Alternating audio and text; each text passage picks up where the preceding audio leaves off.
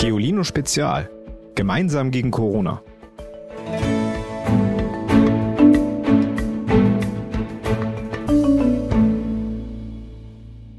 Hallo, ich bin Paula und ich bin zwölf Jahre alt. Ich benutze mein Handy, um mit meinen Freundinnen zu schreiben, Hörspiele zu hören, aber auch natürlich den Geolino Podcast. Mein Handy benutze ich am meisten, um mit meinen Freunden zu chatten, weil ich kann sie ja jetzt nicht sehen und manchmal machen wir auch Videoanrufe. Hier ist der Jakob. Ich bin zehn Jahre alt und komme aus Schwabach. Am liebsten zocke ich auf meinem Handy Spiele oder schreibe mit meinen Freunden WhatsApp und höre gerne auch auf meinem Handy Musik. Tschüss! Grüße von Jakob aus Schwabach. Hallo Ivy, hier ist Matteo. Und am liebsten tue ich mit meinem Smartphone erstmal mit meinem Freund chatten, dann mit meiner Oma Video chatten und dann noch Brawl spielen. Tschüss.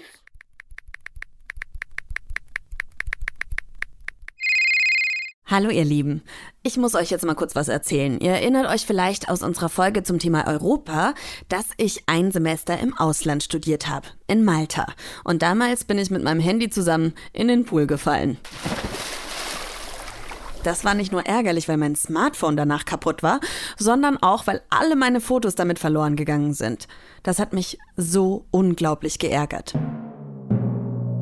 Jetzt konnte ich meiner Familie und meinen Freunden daheim gar nicht mehr zeigen, wie schön es in Malta war und was ich da für tolle Dinge erlebt habe. Aber nicht nur die Fotos waren futsch. Der Wecker am Morgen ging übers Handy. Ich habe mich über Google Maps orientiert und mit meinen Freunden geschrieben, wann wir uns wo treffen wollen. Stellt euch das mal vor, in einem fremden Land ohne Handy. Zum Glück hat sich ein Freund von mir dann dort ein neues gekauft und mir sein altes geliehen, bis ich wieder nach Hause gefahren bin. Tja, und warum erzähle ich euch das hier eigentlich? Weil wir von euch ganz viele Nachrichten bekommen haben, in denen ihr erzählt habt, dass ihr unsere Podcast-Folge zur digitalen Welt total spannend fandet. Und deswegen wollen wir heute nochmal in diese riesige digitale Welt hineintauchen und uns das Gerät ganz genau anschauen, das uns erst damit verbindet. Das Smartphone. 82 Prozent aller 10- bis 13-Jährigen in Deutschland haben eins, also richtig, richtig viele. Und ohne sind viele von uns aufgeschmissen, so wie ich in Malta. Unser Smartphone ist nämlich einfach ein Alleskönner. Wir können das kleine Gerät für alles Mögliche benutzen. Schnell eine Nachricht tippen oder diesen euren Lieblingspodcast hören, mal kurz was googeln, ein Selfie machen oder Videos schneiden. Aber habt ihr euch eigentlich schon mal Gedanken drüber gemacht, wie das eigentlich funktioniert? Was im Inneren dieses Mini-Computers vor sich geht? Wir wagen mal einen Blick hinein. Schaut man ins Innere eines Smartphones, sieht man zunächst den Akku. Der liefert den nötigen Strom für das Handy und liegt neben der sogenannten Platine, einer meist grünen Platte, auf der sich winzige elektronische Chips drängen. Und diese Chips haben bestimmte Aufgaben, empfangen zum Beispiel Anrufsignale oder Daten über das WLAN und leiten sie über Leiterbahnen in der Platine weiter, sowas wie das Hirn im Smartphone den Hauptprozessor. Ohne den Hauptprozessor geht gar nichts. Der Hauptprozessor ist eine Art elektronische Rechenmaschine, die alles im Smartphone steuert. Er sieht meist aus wie ein kleiner schwarzer Kasten. Bekommen wir zum Beispiel eine Textnachricht, empfängt der WLAN-Chip die Daten aus dem Internet und leitet sie weiter an den Prozessor. Der Prozessor verbreitet diese Daten und gibt sie wiederum weiter an das Display, wo wir die Nachricht dann angezeigt bekommen. Für alle Geräte gilt, ohne unsere Finger könnten wir sie kaum bedienen, denn das Display eines Smartphones besteht aus einem Touchscreen, also einem berührungsempfindlichen Bildschirm. Der besteht aus mehreren Schichten. In diesen entsteht ein elektrisches Feld und dieses Feld verändern wir, sobald wir den Touchscreen mit unseren Fingern berühren. Das funktioniert, weil unsere Finger elektronischen Strom leiten und so das elektrische Feld beeinflussen können. Die Steuerelektronik erkennt, was wir antippen, zum Beispiel die Nachrichten-App, um die Nachricht dann zu lesen. Übrigens, wem das Smartphone gehört und unter welcher Telefonnummer man es erreichen kann, ist auf der sogenannten SIM-Karte gespeichert. Genau wie die PIN, also die Geheimnummer, mit der man das Gerät entsperrt. Die Karte wird meist über eine Art Schublade in das Handy eingeschoben oder direkt in einen entsprechenden Schlitz gesteckt und hat dann wieder Kontakt zur Platine, die die Informationen weiterleitet. Unser Smartphone ist aber auch ein kleiner Spion. Denn so gut wie alle Apps auf unserem Handy sammeln Daten. Sie können zum Beispiel beobachten, welche Internetseiten wir besuchen oder was wir googeln oder um welche Uhrzeit wir sie nutzen. Nehmen wir einen Sprachassistenten her, wird auch unsere Stimme gespeichert. Und wenn wir mit unserem Handy online sind, tracken manche Apps unseren Standort, also wo wir sind und an welche Orte wir uns bewegen. Aber wer will überhaupt wissen, wer wir sind und wo wir uns aufhalten und was wir mit unseren Handys im Internet treiben? Es sind die großen Softwarefirmen wie zum Beispiel Google oder Apple, die, die die Betriebssysteme unserer Handys bereitstellen. Google die Firma. Hinter Google steckt die Firma Alphabet Inc., zu der auch YouTube gehört. Neben der Suchmaschine betreibt das Unternehmen unter anderem Google Maps, Google News und den E-Mail-Dienst Gmail. Seit 2016 ist das Smartphone Google Pixel auf dem Markt. Die Nutzerinnen und Nutzer. Google nutzt fast jeder. Fast drei Viertel aller weltweit per Computer gestellten Suchanfragen laufen allein über Googles Suchmaschinen. So verdient Google Geld. Vor allem durch andere Unternehmen, die Suchmaschinen nutzen, um Werbung zu schalten. Wer bei Google etwa Fahrrad eingibt, sieht zwischen den Suchergebnissen Werbeanzeigen von Fahrradshops. Die Kritik. Google sammelt im großen Stil Daten über seine Nutzerinnen und Nutzer. Ein Vorwurf lautet, dass Google private E-Mails durchleuchtet, um maßgeschneiderte Werbung anzeigen zu können. Außerdem soll es bei Steuernzahlen tricksen. Vielen Staaten entgehen so jährlich Milliarden Geld, das genutzt werden könnte, um etwa Straßen zu bauen. Aber nicht nur Google will alles über seine Nutzerinnen und Nutzer wissen. Auch harmlos scheinende Spiele-Apps sammeln Daten oder Nachrichtendienste wie WhatsApp. WhatsApp. Die Firma. Im August 2009 bieten Brian Acton und Jan Combe aus Kalifornien WhatsApp zum ersten Mal im App Store an. 2014 kauft ihnen die Firma Facebook die App ab für 17 Milliarden Euro. Darum gehört WhatsApp seitdem zu Facebook. Die Nutzer. WhatsApp nutzen im Monat 1,5 Milliarden Menschen auf der ganzen Welt. So verdient WhatsApp Geld, indem es mit den Daten der Nutzerinnen und Nutzer handelt. Werbung gibt es dort nicht und die App ist kostenlos. Die Kritik. Kritisiert wird die App, weil es die Daten seiner Nutzerinnen und Nutzer kaum schützt. In der Vergangenheit gab es immer wieder Vorwürfe, dass sich Nachrichten von Hackerinnen und Hackern mitlesen lassen.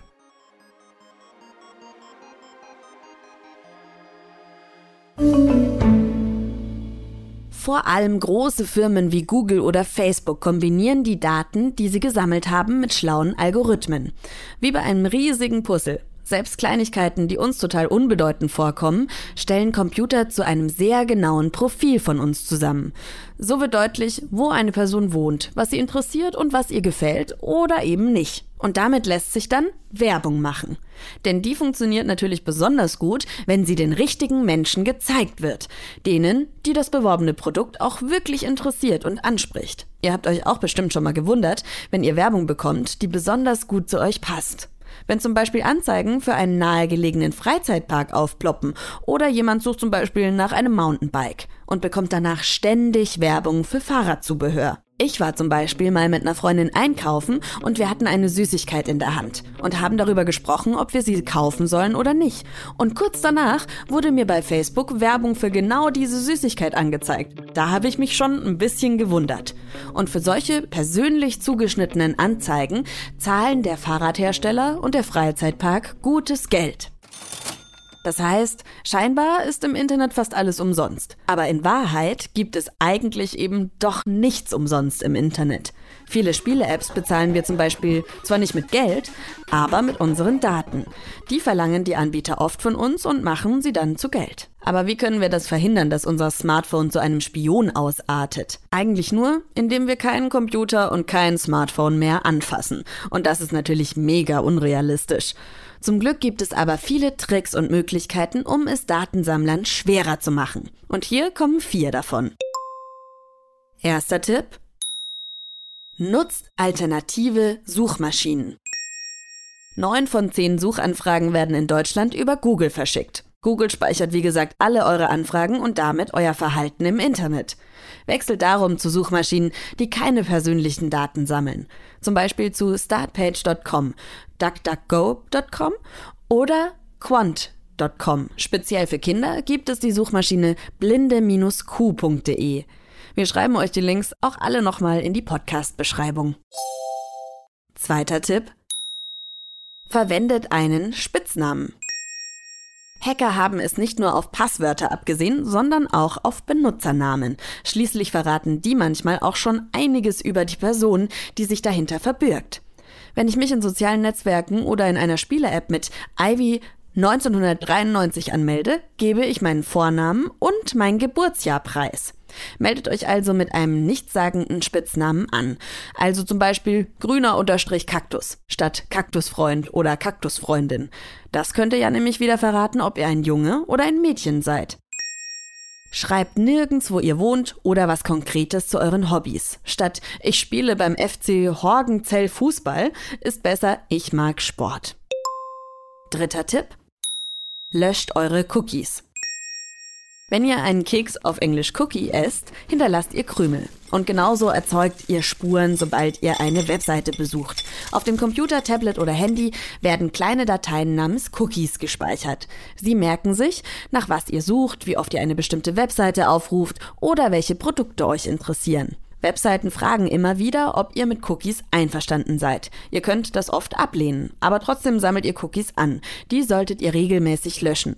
Unter www.data-kids.de erfahrt ihr, wie das geht. Ihr müsst jetzt übrigens nicht den Stift zücken oder das schnell ins Smartphone tippen. Auch den Link packen wir euch in die Podcast-Beschreibung. Vierter Tipp. Teilt nur ausgewählte Fotos. Rund 65.000 Fotos und Videos werden pro Minute allein auf Instagram hochgeladen. Viele Plattformen wie WhatsApp speichern verschickte Bilder sofort auf den Geräten der Empfänger. Snapchat verspricht zwar, dass Nachrichten sofort gelöscht werden, aber der Empfänger könnte ja vorher einen Screenshot machen und das Foto so doch abspeichern. Geht also sehr vorsichtig mit Bildern um, die ihr von euch verschickt oder in sozialen Netzwerken teilt. Manche davon sind euch vielleicht irgendwann peinlich.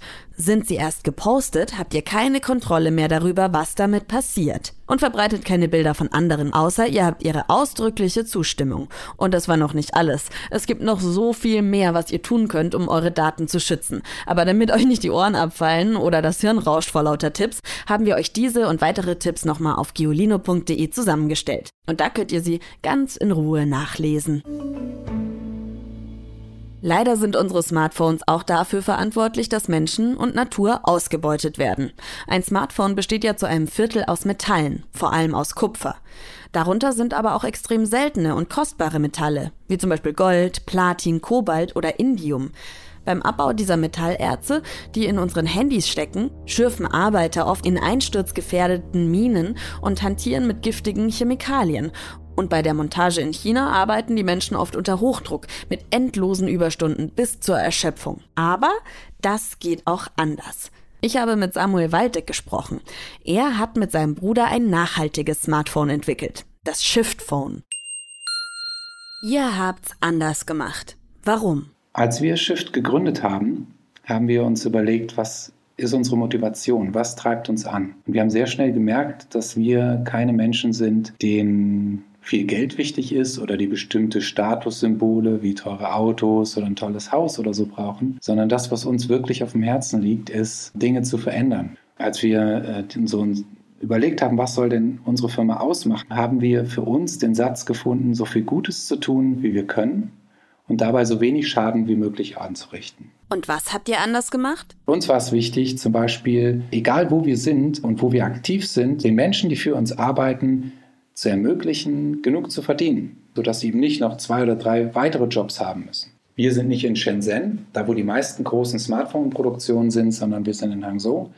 Äh, das ist die Stadt in China mit der höchsten Lebenszufriedenheit und ähm, eine sehr innovativ denkende und tickende Stadt und ähm, haben uns diesen Standort auch ganz bewusst ausgesucht, weil wir wollten, dass die Menschen nicht von irgendwo anders anreisen müssen, sondern dass sie äh, und eben dass dann diese Problematik der Wanderarbeiter gibt, sondern dass sie direkt bei uns in der Stadt, wo wir auch unsere Fertigung haben, leben können und ihre Familie haben können.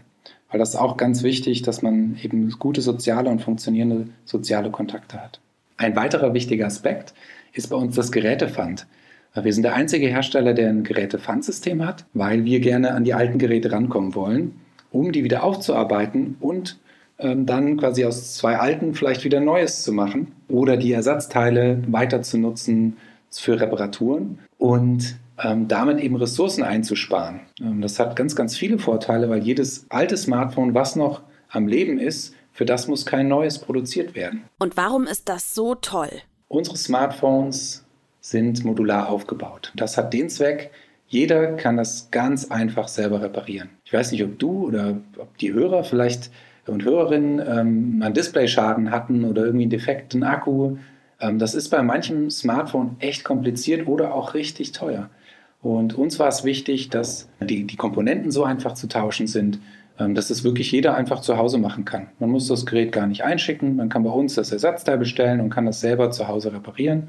Und wenn man sich das nicht zutraut, dann kann man das bei uns auch einschicken und wir machen das für die Kunden. Und wenn man bei uns doch mal ein neues Smartphone bekommen möchte, weil das alte irgendwie nicht mehr schnell genug ist oder äh, man ein ganz neues System haben möchte, dann kann man upgraden. Das heißt, man kann uns das alte Telefon einschicken und wenn man gut drauf aufgepasst hat und es noch gut aussieht und gut in Schuss ist, dann bekommt man da noch richtig viel Geld zurück. Dann bekommt man bei uns nicht nur den Pfand zurück, sondern tatsächlich den Preis, für den wir das Telefon auch wieder verkaufen.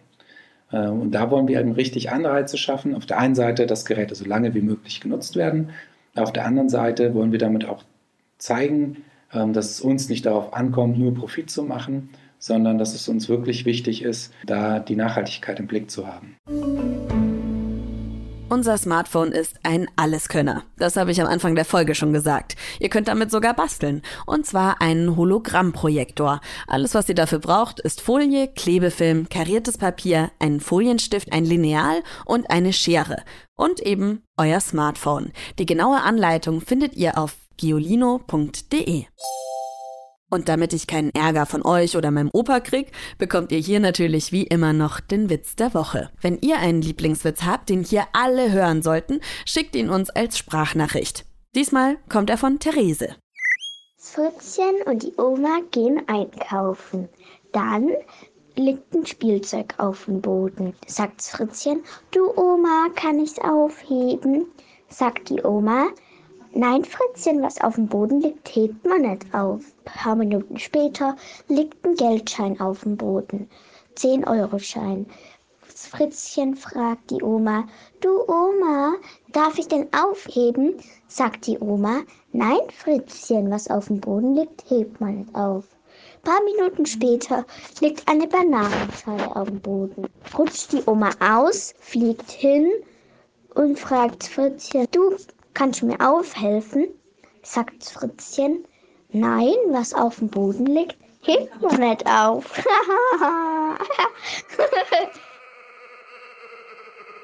Nächste Woche geht's dann um das Thema Fußball. Da wollen wir von euch wissen, ob ihr einen Lieblingsspieler oder Lieblingsverein habt. Spielt ihr vielleicht selbst Fußball und warum findet ihr den Sport so toll? Oder eben nicht. Das will ich auch von euch wissen. Bis nächste Woche. Tschüss! Noch mehr Geolino für zu Hause? Schaut einfach unter geolino.de slash spezial.